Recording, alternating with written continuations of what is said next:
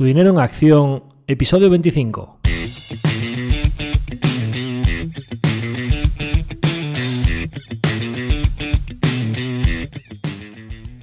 Hola, soy Javier Acción, asesor financiero independiente autorizado y registrado en la Comisión Nacional del Mercado de Valores con el número 149 y asesor del fondo de inversión Acción Global. Te doy la bienvenida a Tu Dinero en Acción, tu podcast de inversión donde hablaremos de manera sencilla y cercana de conceptos, métodos y alternativas para rentabilizar tus ahorros. Si te planteas sacarle partido a tus ahorros o quieres descubrir qué opciones te interesan más, te invito a quedarte para aprender sobre finanzas con un lenguaje directo y sin tecnicismos. Si tienes alguna pregunta, duda o sugerencia, puedes contactar con nosotros utilizando las distintas vías que encontrarás en nuestra página web www.accioninversiones.com.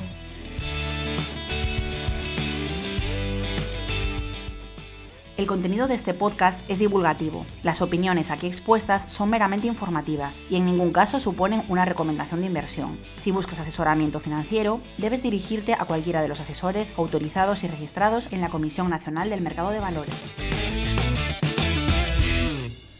En el episodio de hoy vamos a realizar un pequeño balance de lo que ha sido la primera temporada del podcast Tu Dinero en Acción y también me gustaría hacer un resumen de los diferentes temas que hemos ido tocando para intentar condensar en un solo capítulo y en la menor cantidad de tiempo posible los eh, mensajes más relevantes de todos esos capítulos que hemos grabado para que, bueno, pues tanto si a alguna persona le gustaría introducirse a nuestro podcast y escucharse un solo capítulo en el que se condensen todos esos mensajes, como si alguien puede querer utilizarlo como introducción mm, en la temporada que viene para saber un poco de dónde venimos, pues probablemente este sea su capítulo. Y además también quiero aprovechar para hacer un balance del primer semestre de nuestro Fondo Acción Global, de lo que hemos hecho, de los movimientos de cartera, de cómo estamos afrontando la situación tensa de mercado en la que llevamos estos últimos meses porque bueno, pues como sabéis, eh, terminamos ya la temporada del podcast la semana que viene y creo que es un buen momento para recapitular un poco y, hacer un poco balance de, de, lo que ha sido esta primera parte del año, porque probablemente hasta otoño, septiembre, octubre, pues no volveremos a hacer capítulos del podcast y así pues dejamos un poco resumido lo que ha sido este primer semestre y los puntos más importantes porque probablemente cuando volvamos a hacer un balance de, lo que ha pasado en los últimos meses ya sea el balance del segundo semestre del año o, de cierre de 2022. Entonces, em, empezando un poco con la parte del podcast, antes de hablar de los puntos más importantes, quería hacer balance de lo que ha sido, pues para mí, la primera temporada del podcast y compartir con vosotros un poco las métricas de lo que ha sido esta primera temporada de manera transparente, contándoos un poco mi percepción de si ha sido exitoso o no, de la valoración que yo hago de estos primeros 25 o 26 capítulos que va a constar esta primera temporada, ¿no? Entonces, en general, bueno, pues un poco los objetivos que teníamos era compartir con partícipes, eh, divulgar cultura financiera, informar del trabajo que hacemos también a nuevas personas que se quieran acercar. Y creo que, pues en general, el feedback que he ido obteniendo, mm, estoy muy contento con los, resultados y, con las valoraciones que hacéis, eh, sobre todo porque empiezo a ver que tenemos una serie de oyentes que sois bastante fieles y que semana tras semana como que estáis esperando a que se publique el, capítulo semanal de Tu Dinero en Acción y eso pues me enorgullece mucho y solo eso ya simplemente sería suficiente para continuar con muchas ganas haciéndolo durante próximas temporadas. Creo que también el objetivo de divulgar, pues eh, en todo lo que sea mejorar la cultura financiera, pues eh, creo que en nuestra pequeña medida o nuestro pequeño granito de arena eh, también lo hemos conseguido y que seguiremos haciendo capítulos de divulgación sobre temáticas de inversión, sobre el ahorro y sobre el interés compuesto, que todo lo que se pueda aportar a, esta labor en, en, nuestro país creo que es muy interesante, ¿no?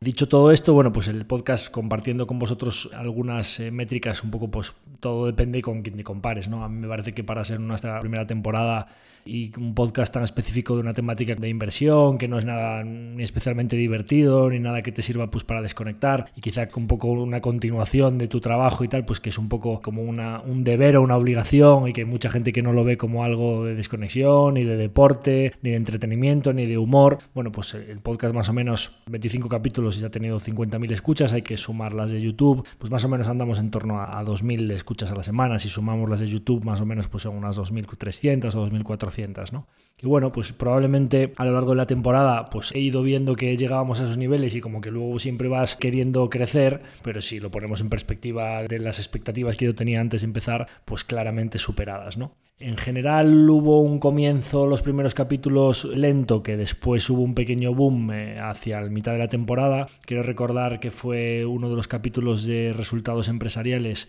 en los que Paco Lodeiro y Adrián Godás en su podcast de Value Investing FM mencionaron el capítulo de los resultados trimestrales y ese capítulo fue el que más escuchas tuvo, no sé si pasamos de las 3.000 y pico y esas semanas fue cuando más escuchas tuvimos. Y luego, pues probablemente quizá lo atribuyo a que pues ya no era la novedad, quizá pues a la tensión del mercado, que la gente está un poco más retraída en el tema de inversión y demás, pues las últimas semanas como que se ha estabilizado en una pequeña lateralidad bajista en torno a pues 1700, 1800, 2000, sumando YouTube, pues en torno a entre 2000 y 2300, incluyendo YouTube, que no me entran las estadísticas de Anchor de Spotify, pues en torno a eso, en torno, dependiendo del capítulo, entre 1700 y 2300 escuchas, ¿no? Un poquito menos que lo que tuvimos en aquel boom, pues eso, quizá pues porque ya no es tanto la novedad y ya se va quedando un poco la audiencia más recurrente y también pues porque el mercado está como está y que los podcasts de inversión, cuando el mercado está tan tenso como que apetece un poco menos eh, todo esto de invertir, ¿no? creo que es normal y que bueno, pues cuando vengan épocas más divertidas o más alegres de mercado y la gente esté buscando más ideas de inversión, pues creo que seguro que iremos volviendo a repuntar y volveremos a seguir añadiendo nuevos oyentes, ¿no?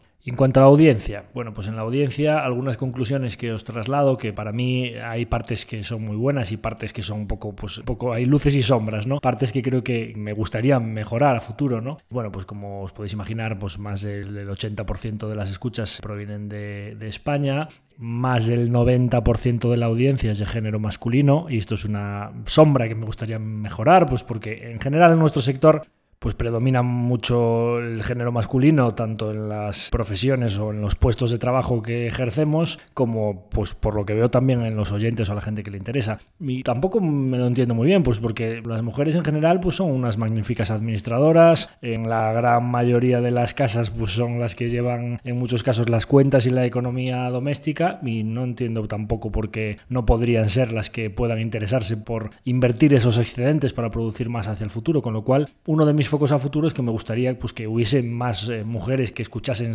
nuestro podcast sobre inversión y que, bueno, no digo que esté al 50-50, pero 90-10 me parece que está muy poco balanceado y esta es una de las partes que me gustaría mejorar a futuro, ¿no? Otra de las partes que creo que tiene margen de mejora es los rangos de edad. Por lo general, pues como os imagináis, entre 18 y 20 y 45, pues está todos nuestros oyentes, ¿no? Tan pronto pasas de 45 años para arriba, que se desploman las escuchas y desde el inicio tenemos un 15% de escuchas de personas de más de 45 años. Y, joa, pues de 50 o 60 para arriba, pues es normal que haya menos gente que escuche podcast. Pero es que entre 45 y 50 y pico, tener ya un desplome del 15% y que en más de 60 años haya un 2% de los oyentes, pues hombre, yo creo que entre 45 y 65 debería haber bastante cantidad de gente con conocimientos tecnológicos y usos de YouTube, Spotify, etcétera, etcétera, y además pues con ahorros y con interés por la economía y por la inversión para que no solo la gente de entre 20 y 45 años sea el 85% de nuestras escuchas, sino que tanto en el tema de la mujer como en el tema de más de 45 50 años para arriba, creo que ahí tenemos bastante margen de mejora, ¿no?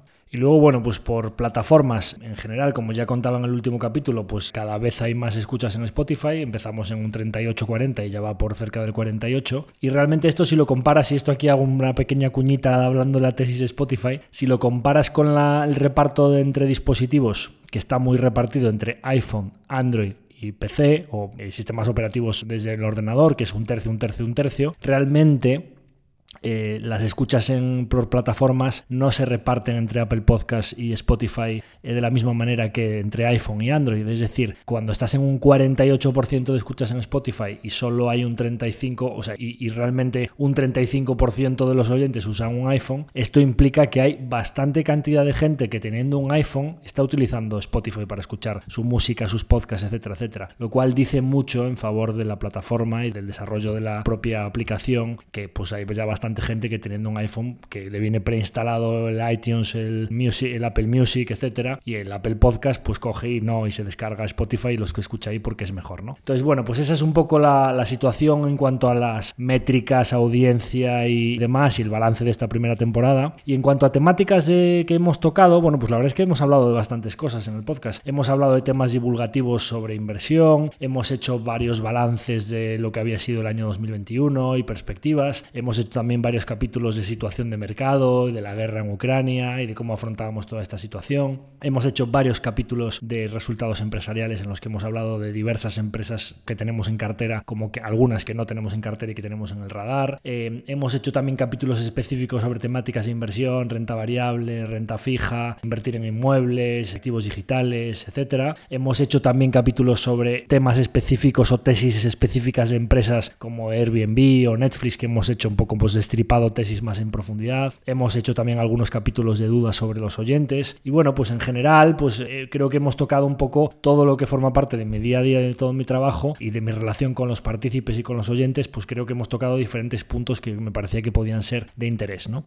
Entonces, bueno, pues eso, hasta aquí un poco el balance de la primera temporada de Tu Dinero en Acción para hacer un pequeño resumen de si alguien no quiere escucharse los 25 capítulos de los mensajes más condensados que a mí me gustaría trasladar de todos estos temas que hemos tocado, voy a hacer pues un poco un batiburrillo, un pequeño eh, brainstorming de frases únicas con las que yo me quedaría de una frase de cada uno de los capítulos más de tema divulgativo de, de que yo le transmitiría a una persona que quiera en 5 o 10 minutos quedarse con lo que ha sido la primera temporada. ¿no? Entonces, en primer lugar, ¿por qué invertir? ¿Por qué hay que animar a alguien a invertir? Pues hay que animar a alguien a invertir para que aprenda, para que esté pendiente de cuestiones económicas, para que sea independiente financieramente, para generar interés compuesto a largo plazo y para generar unos excedentes que nos permitan no solo cubrirnos de la inflación, que está ahora mismo en boca de todos y que es más acuciante que nunca en las últimas décadas, es uno de los momentos en los que más importa protegerse de la pérdida de valor o la pérdida de poder adquisitivo de nuestros ahorros, sino generar un interés compuesto que supere esa inflación y que nos permitan a futuro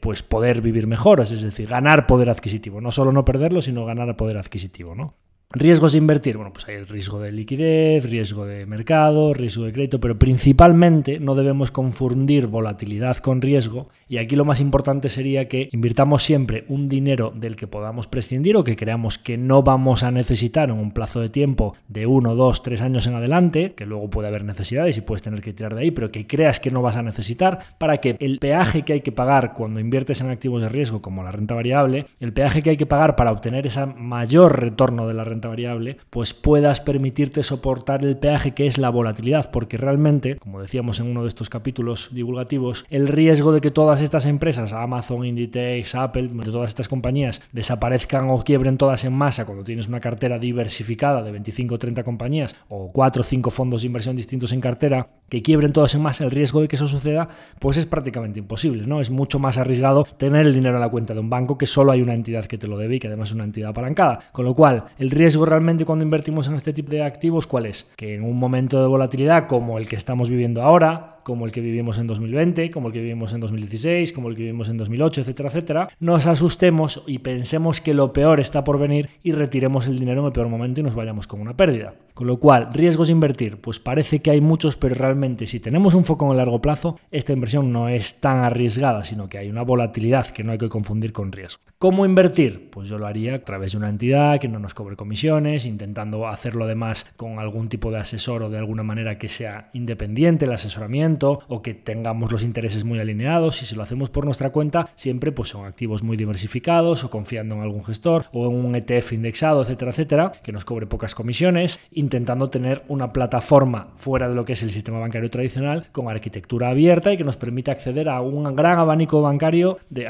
de productos eh, financieros sin intereses y que no sean productos propios de la entidad. ¿no? ¿En qué invertir? Pues podemos invertir en renta fija, en renta variable, en inmuebles. Por lo general, renta fija pues es una mala cobertura frente a la inflación, le afectan los tipos de interés. Vamos a decir que el gran mensaje de la renta fija es sí en algunos escenarios y podríamos estarnos dirigiendo a un escenario que puede llegar a ser bastante más favorable para la renta fija, pero que el nombre de renta fija, como su propio nombre indica, no es tan fija. Es decir, sino que el nombre es un poco eh, engañoso porque de fija no tiene nada. Normalmente se puede mover y bastante y también puede ser que tenga un problema en la entidad emisora y que quiebre y que no te devuelva el dinero. Y sin embargo, la renta variable, pues parece que es una mejor protección ante la inflación, crecemos a largo plazo, no solo cobramos los dividendos, sino que además nos beneficiamos del crecimiento económico mundial a largo plazo conforme crecen los beneficios de esa compañía. Podemos intentar invertir en trocitos de compañías simplemente dándole un botón y no teniendo que irnos a un notario a firmar una escritura para asociarnos con una persona y esto nos permite asociarnos instantáneamente con los mejores empresarios del mundo y sobre todo, como hablábamos cuando decíamos, oye, la asimetría, oye,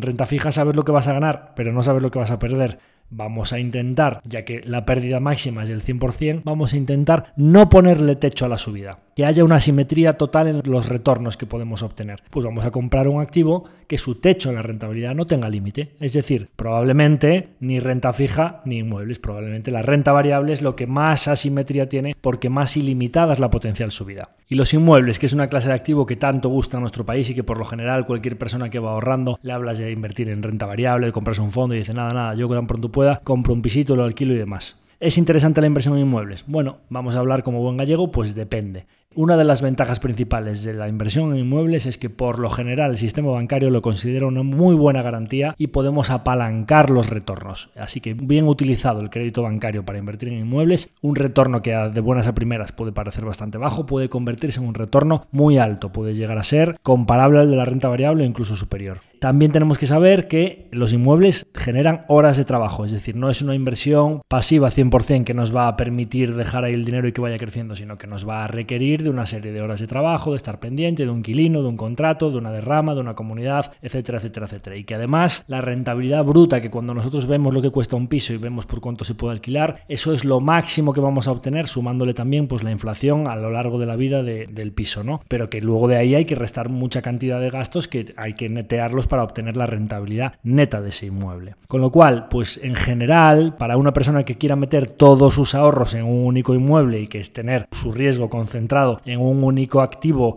en una única ciudad, en una zona que depende pues del PIB, del paro, de los tipos de interés, etcétera, etcétera, pues me parece pues que a lo mejor que es tan poco líquido además, que cuando tenemos una necesidad, pues ponte a vender un piso, sacar al inquilino de allí, etcétera, etcétera, pues me parece que es una inversión que hace bastantes aguas. Ahora, para una persona que pueda dedicarle horas de trabajo y que además tenga los recursos para con un poquito de apalancamiento hacerse con una cartera de unos cuantos inmuebles bien diversificado y que no le importe dedicarle a unas horas de trabajo, que sea un poco su media jornada laboral de gestionar esa cartera de inmuebles, pues a lo mejor con esas perspectivas o en esas circunstancias, pues puede tener sentido una inversión en inmuebles apalancando los retornos y haciéndose una carterita que vaya aumentando con el paso de los años. Pero por lo general no suele ser ese el tipo de inversión que hace el ahorrador en España. Me compro un piso, lo alquilo, pues en ese caso no lo recomendaría para nada, ¿no? En cuanto a la inversión en activos digitales, que también hemos hablado, bueno, pues el mensaje que daría aquí es que parece que las criptos o la tecnología blockchain es algo que sí o sí irá hacia adelante, con mucho riesgo regulatorio, con mucho riesgo de estafas o de engaños, etcétera, de esquemas Ponzi. Ya hemos visto recientemente, eh, teóricamente, mm, proyectos muy estables que no eran estables y que se volatilizaban en tres días, con lo cual, pues seguro que habrá ganadores y me parece inteligente tener una pequeña semillita ahí bien diversificada en una cesta de, mm, tokens o de divisas, pues Bitcoin, Ethereum, eh, Solana, Polkadot, etcétera, pues te haces una cestita con una cantidad que sea completamente prescindible para ti y que mm, si lo pierdes, pues que no te suponga nada, pero que si en 10 años cierras el ordenador y no lo vuelves a mirar y en 10 años eso te ha hecho por 100, pues que a lo mejor sí que te cambie bastante tu situación económica, ¿no? Pues oye, creo que puede tener sentido. Y máxime cuando ahora acaba de dejar de estar de moda y ha venido una situación en la que pues bastante más baratos puede ser que los estés comprando, ¿no? Pero sabiendo que tiene mucho riesgo, que será un activo hipervolátil, que en muchos periodos caerá un 50, un 60, un 70% o que a lo mejor alguno de las semillitas que plantes desaparece completamente, es decir,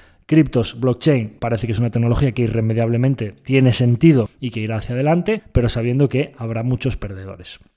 En cuanto a los productos derivados, ¿Derivados sí o no? Derivados sí, es una estrategia más, es una herramienta más y hay que ir a toda la batalla de la inversión eh, con lo complejo que es con todas las herramientas. Pero importantísimo, derivados sí, apalancamiento no. Es decir, lo que es un arma de destrucción masiva es el apalancamiento. Los derivados bien utilizados pueden ser herramientas muy útiles y además dentro del gran universo de los derivados parece que las opciones y concretamente la venta de opciones puede ser una estrategia muy útil como complemento a una cartera de value investing, una cartera centrada en la inversión en renta variable a largo plazo. Vender volatilidad y esperar. ¿Por qué? Pues porque pones a correr el tiempo a tu favor, porque la prima va bajando de valor y lo que has vendido corre el tiempo a tu valor ah, porque eh, estadísticamente a largo plazo tienes como una renta, un importe que lo vendes y va disminuyendo su valor y cuando lo puedes recomprar o se cancela tiende a valer cero en todo el resto de circunstancias iguales. Con lo cual, derivados sí, parece que dentro de los derivados las opciones, la venta de opciones en particular, que pones el tiempo a correr a tu favor, es la más interesante y apalancamiento, ojo con el apalancamiento.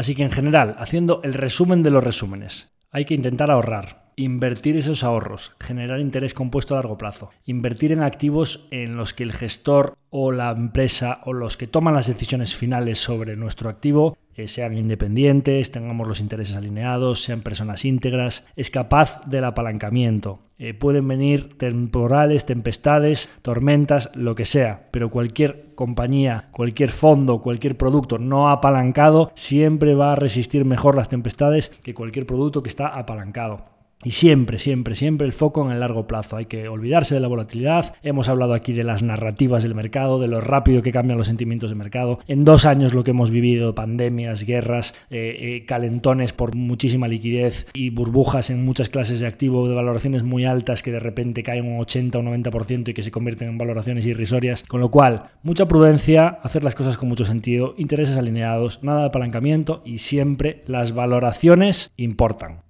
Y entonces, después de este balance de nuestra primera temporada, quería hacer un pequeño también resumen de lo que ha sido el primer semestre de nuestro Fondo de Acción Global. Un poco pues rentabilidad, qué medidas hemos tomado y qué hemos hecho para protegernos de esta situación o para afrontar esta situación en la que estamos. Y yendo muy rápido, la rentabilidad malísima. Ha sido un semestre el peor que yo recuerdo en la historia, no del fondo, que por supuesto, sino de las peores que yo recuerdo en toda mi historia inversora desde la primera sociedad que montamos en 2008, desde que yo compré las primeras acciones en el año 2000, que ya van más de 20 años, ¿no? Eh, realmente, pues, eh, aunque de 2008 fue como más catastrófica, yo en aquella época, pues, estaba en el banco y viendo cómo se desplomaban todas las acciones de las promotoras inmobiliarias y de las constructoras y de los bancos, etcétera, pero como que no me jugaba tanto en el mercado y, por supuesto, pues, no tenía todavía el dinero ajeno. De hecho, la primera sociedad que montamos con socios con dinero capital externo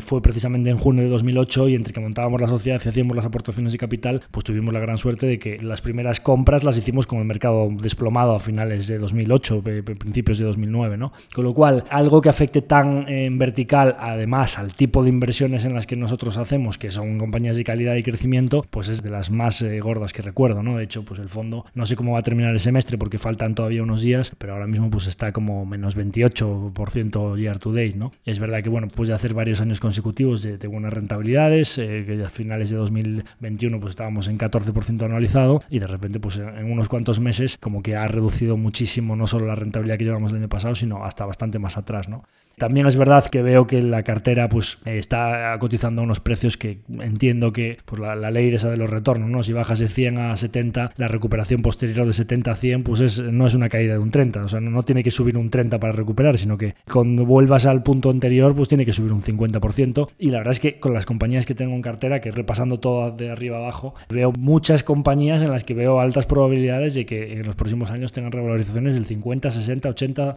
o en muchos casos del 100%, ¿no? Con lo cual, bueno, pues eh, semestre muy, muy malo de rentabilidad, pero contento por lo que veo hacia adelante, que veo un potencial muy, muy, muy elevado en la cartera, ¿no? Entonces, ¿qué hemos hecho? En general, estas épocas son para sembrar, y para sembrar, por lo que hemos hecho es mejorar la calidad de la cartera, compañías que, pues oye, que, estaban eh, interesantes cuando no había muchas oportunidades de mercado y que te las tiran todas, es el momento idóneo para sacar de las compañías que eran buenas, pero de valoración de sobre 10, pues un 7 y me voy a la de 9 o 10. Es decir, mejorar la calidad de la cartera, primero que hemos hecho. Segundo, cuando venga la recuperación quiero que sea muy sólida, es decir, no quiero que de tener solo 15 compañías y que a lo mejor un par de ellas pasen por momentos malos o lo que sea. Entonces, aumentar diversificación. Es decir, oye, si tú tienes 30 compañías, puede haber un par de ellas que sean malas, pero si las 30 compañías son de muy buena calidad y cuando venga la recuperación son resilientes, no tienen deuda, pueden aumentar precios, no dependen de nada, etcétera, etcétera, creo que va a ser mucho más sólida. Entonces, primera, aumentar calidad. Segundo, aumentar la diversificación.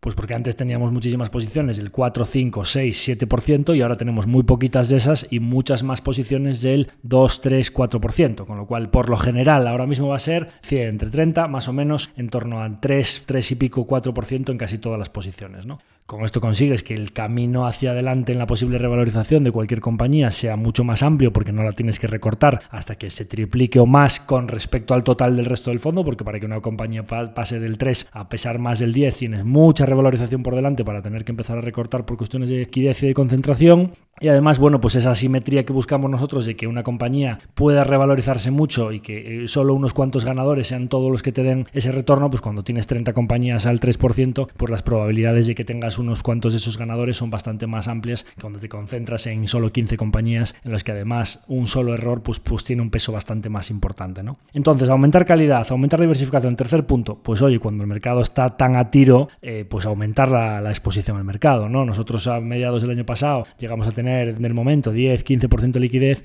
pues ahora mismo depende del momento tengo un 2, un 3, un 1, o sea, depende del dinero que haya entrado esos días en el fondo, pues estamos al 97, 98, 99%, o sea, prácticamente 100% expuestos. Claro, cuando tú estás 100% expuestos en un momento tenso de mercado porque ya ha habido una caída, dependiendo del índice, del 15-20 o en el caso del Nasdaq, pues del 25-30 y pico por ciento has llegado, en muchas de las compañías eh, de más crecimiento del Nasdaq, pues todavía más, 50-60%, pues en momentos en los que aumenta la volatilidad y tú ya tienes una exposición del 98%, pues claro, pues eh, los movimientos ya son fuertes, ¿no? Cuando vienen caídas de mercado, pues caes bastante, cuando viene un rebote como el que ha venido desde medio de la semana pasada, pues tienes días de 3-4% de revalorización del fondo y, y eso es así, o sea, eso es algo intrínseco a un nivel de exposición alto. ¿Cuándo vendrá la recuperación definitiva al suelo de mercado? Pues no tengo ni idea. Lo que sí que sé es que 5 o 10% más cuando venga la recuperación, también previsiblemente, igual que la caída ha sido bastante vertical, la recuperación también será fuerte. Y cuando venga, pues hay que estar ahí. No sé si será ahora, dentro de 6 meses o dentro de un año, pero me parecen entornos ya bastante propicios.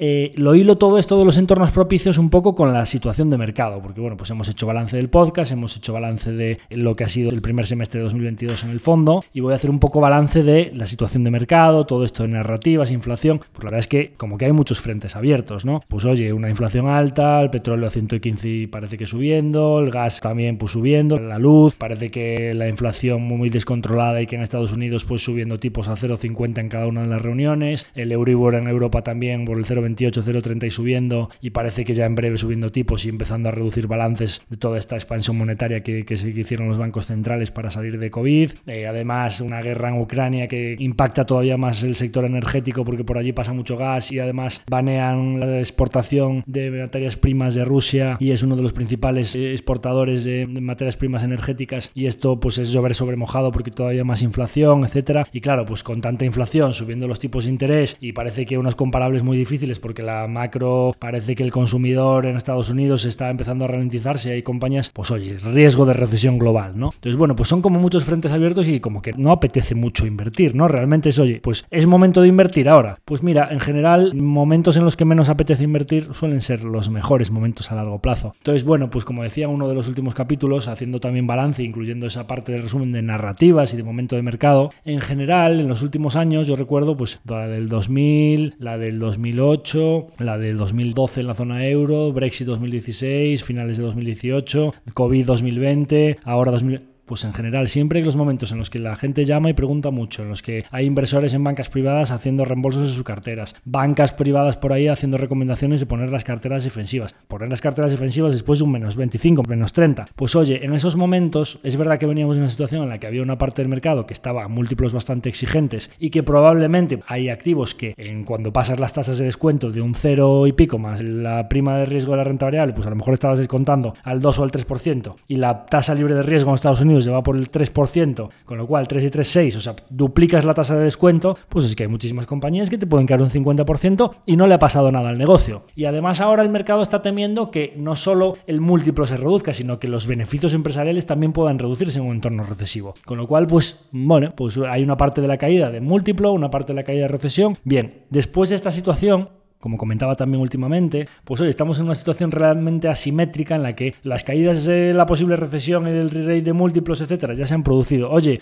pero ¿y si alguna de las cosas no sale tan mal? ¿Y si alguna de las cosas, oye, que la inflación pues yo creo que ya debe estar a punto de empezar a moderarse, eh, si se ralentiza el consumo, cae la demanda de petróleo, pues lógicamente las materias primas también deberían empezar a moderarse, etcétera, etcétera, ¿no? Entonces hay bastantes variables que podrían hacer mejorar la situación y parece que el mercado, antes de que la Reserva Federal Americana diga que mejor en vez de subir tanto los tipos, ya está empezando a ver que la situación se modera y que tienen que empezar a volver a mirar la economía porque se está ralentizando bastante rápido. Aquí en España nosotros vamos a la cola, Europa va por detrás, etcétera. Y aquí, pues como vivimos del turismo, pues hay un boom económico, todos los restaurantes llenos, todo el mundo teniendo muchísimo trabajo, las tiendas de ropa a tope, etcétera, etcétera. Que veremos los resultados de Inditex la semana que viene. Pero que probablemente aquí estamos un poco rezagados, igual que también los impactos económicos vienen más tarde, pues las recuperaciones también vienen más tarde, ¿no? En este caso, pues en Estados Unidos llevan varios meses ya de ralentización y aquí como que estamos todavía a pleno rendimiento, ¿no? Bueno, pues veremos qué va sucediendo, pero es normal que después de una época de tanto crecimiento pueda haber una pequeña ralentización. Y si además toda esa ralentización del consumo en Estados Unidos y todo ese tema de subida de tipos y la inflación, oye, precios más altos, oye, tipos de interés más altos, menos renta disponible, se ralentiza un poco el consumo, pues probablemente se modere un poco esas tasas de inflación.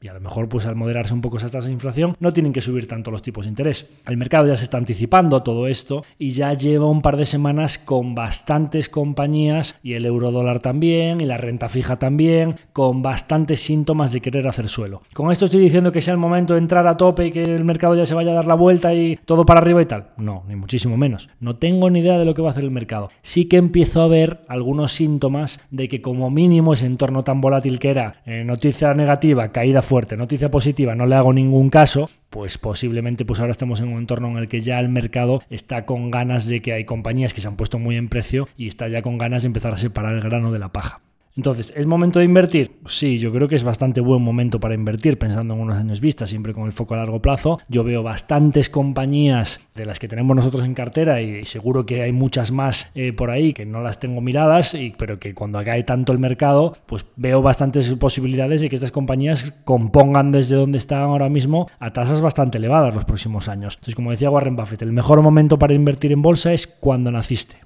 El segundo mejor momento es ahora. Pues ahora, mucho mejor, después de un menos 30, menos 30 y pico por ciento, que hace seis meses cuando estaba todo en máximos, ¿no? Con lo cual, a riesgo de equivocarme y que alguien se pueda perder un 5 o 10% de caída adicional, que perfectamente puede venir, o sea, no lo sabe nadie. Vamos a ver, a 10 años vista, un 10% adicional que le puedas rascar al mercado, de caída adicional. No, es que espero un poco más, espero un poco más. Oye, pero es un 10% a 10 años vista, es un 1% anual en tu tasa compuesta, o sea, es completamente insignificante. Y si de repente el mercado se anticipa correctamente a que la Reserva Federal diga que no sé cuánto, que los datos económicos no son tan malos, que la inflación se reduzca, que tengamos un final de año bueno, pim, pim, pum, pum, se da la vuelta, empieza a componer el mercado, tus compañías te empiezan a componer desde donde estamos ahora mismo a 5 años vista al 15% anual y tú te quedaste fuera esperando rascar un 5 o 10% adicional. No merece la pena, ¿no? Entonces, pues momento para invertir, por supuesto. Que no lo quieres hacer todo junto, hazte un plan, hazlo en tres o cuatro bloques y poco a poco incorpórate al mercado. Y el que ya esté invertido, Doble vertiente, como siempre digo. El que ya esté invertido y como siempre pues hay que intentar seguir siendo ahorradores y a futuro tener más liquidez.